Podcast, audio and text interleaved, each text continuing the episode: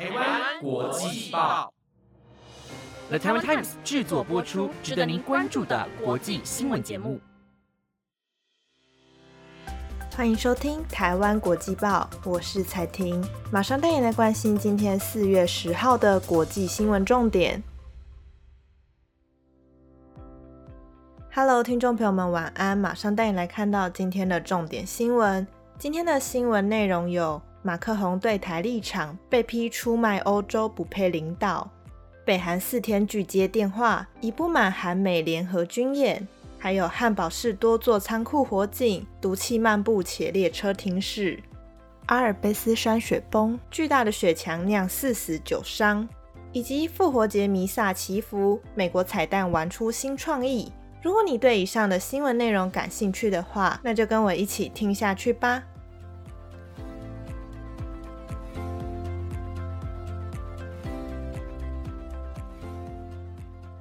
首先，今天的第一则新闻要来带您关注国际政治。法国总统马克宏结束访中国行程，回程接受媒体专访时表示。欧洲应该维持战略自主，不应跟随美国，避免因为台湾的问题卷入美中冲突之中。马克宏对台海的政策一出，随即遭到欧洲官员和学者批评。柏林智库全球公共政策研究所执行长班纳认为，马克宏的台海政策是非常危险且短视的态度。他的政治立场像是给了中国国家主席习近平一张免费通行证，被批评为过度天真且危险，误以为不引起中国过度反应就能让欧洲置身台海冲突之外。欧洲议会对中关系代表团团长鲍瑞汉批评，马克宏探访中国的结果比预期还要糟，完全是一场灾难。他认为马克宏对中国和台湾的立场，让马克宏自己丧失了欧洲领导人的公信力，也粉碎了法国在欧洲盟友中的形象与西方团结。去年德国总理肖兹访中国后，也被批评得很严厉。不过马克宏收到的评价更惨。班纳认为，至少肖兹的行前看起来悲惨，但后来还算不错。而这次则相反，马克宏自认为代表欧洲，想要与美国保持距离，但同时又对中国顺从迎合的言论引起国际舆论哗然，恐怕会影响接下来欧洲与美国的政治和外交关系。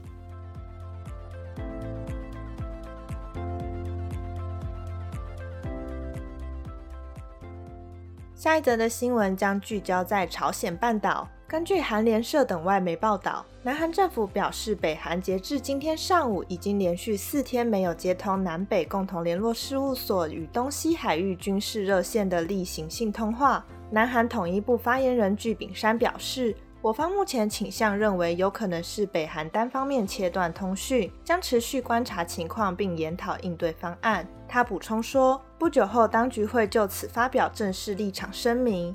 报道解释，南北韩双方定期通话，包括东西海域军事热线，固定在每天上午九点与下午四点通联；南北共同联络事务所则在平日的上午九点与下午五点两度进行通话。这是自去年十月四日以来，南北共同联络事务所时隔六个月首次无法通话。当时是上午未接通，但下午即恢复正常。推测是北韩方面技术问题导致通信网络未能连通。不过这次北韩不回应通话的原因暂无法得知。据了解，所有的通信线路均未出现技术问题，因此有人提出北韩是为了抗议近期美国与南韩进行联合军事演习，还有联合国人权理事会采纳北韩人权问题决议案，以及南韩政府公开发布北韩人权报告书等状况而故意拒绝接通来电。不过，北韩的这种抗议举动在过去已经有先例。北韩曾在二零二零年的六月，以南韩向北发放宣传单为由，切断包含南北共同联络事务所在内的双方通讯长达十三个月。二零二一年的八月，又为了抗议美韩联合军演的事前演习，北韩又再次中断定期通话五十五天。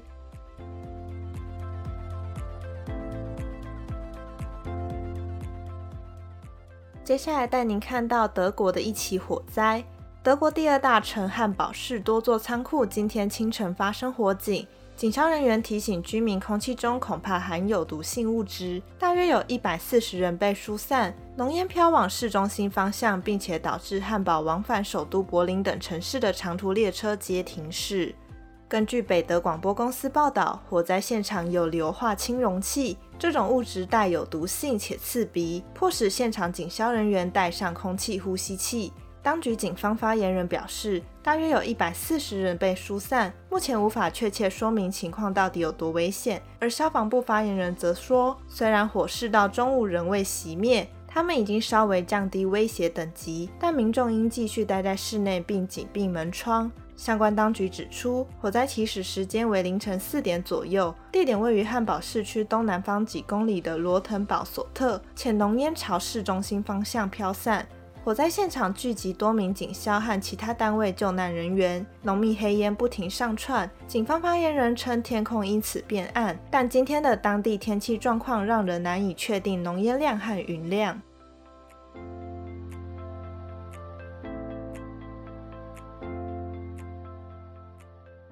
下一则新闻带您看到阿尔卑斯山的雪崩。法国阿尔卑斯山昨天一处冰川发生雪崩，造成至少四人死亡、九人受伤，还有另外两人失踪。目前正值欧洲复活节假期，阿尔卑斯山一向是法国民众复活节主要的度假胜地。罹难者在雪崩时刚好正在当地滑雪，死者有两名还是登山向导，他们也未能逃离滚落阿马塞特冰川的雪块。当地的滑雪业者恰好捕捉到雪崩发生的瞬间，庞大的白雪巨墙倾泻而下，山上掀起阵阵漫天白雾，并且一路席卷向下，把树林都覆盖，场面相当的令人震撼。雪崩的范围非常的广阔，大约有一公里长、五百公尺宽的区域，全都被崩下的雪给覆盖。由于法国气象局并未对该地区发布雪崩警告，因此雪崩的原因被推测可能是暖化加上强烈风势共同作用下所造成的。救难人员已出请一架直升机与救援犬，不过当局警告不排除进一步雪崩的可能性。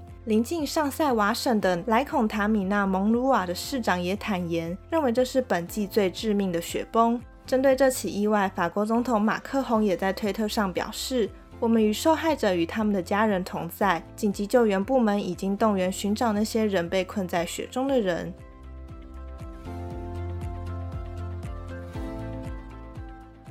接下来带你来看复活节相关新闻。昨天是全球天主教与基督教徒重要的节日之一——复活节，也就是纪念新约圣经当中耶稣被处死第三天复活的日子。各国的教徒依照当地时间，先后在复活节前夕以及复活节当天举行相关的纪念仪式。而身为天主教徒精神领袖的教宗方济各，在接连两天的仪式中，都特别为身处战乱的乌克兰与中东等地，祈求流血冲突早日结束，并求主抚慰伤者以及战乱中失去亲人的家属们，让战俘早日平安返家与亲人团聚。不过，今年复活节特别的是，美国民众想庆祝复活节必备的彩蛋习俗被迫有所改变。因为全球面临鸡蛋价格飙涨的关系，今年部分美国消费者选择用马铃薯来取代鸡蛋，不然平均一打要价三点二五美元的鸡蛋实在让民众吃不消。这个来源是美国马铃薯产业集团协会鼓励民众将马铃薯取代价格飙涨的鸡蛋，用来彩绘染色当做彩蛋来庆祝与装饰。协会行销总监表示，这个主意原先是看到有消费者率先发起，这才鼓励民众们跟上这股节俭又有创意的风潮，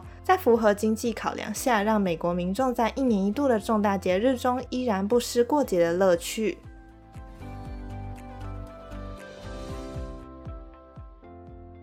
以上就是今天台湾国际报的五则新闻内容，感谢您的收听。如果对节目有任何的建议或想法，都欢迎到 IG 或者是 Apple Podcast 上告诉我们。本节目皆由了台湾 Times 制作播出，希望你会喜欢今天的新闻内容。那我们就下礼拜见喽，拜拜。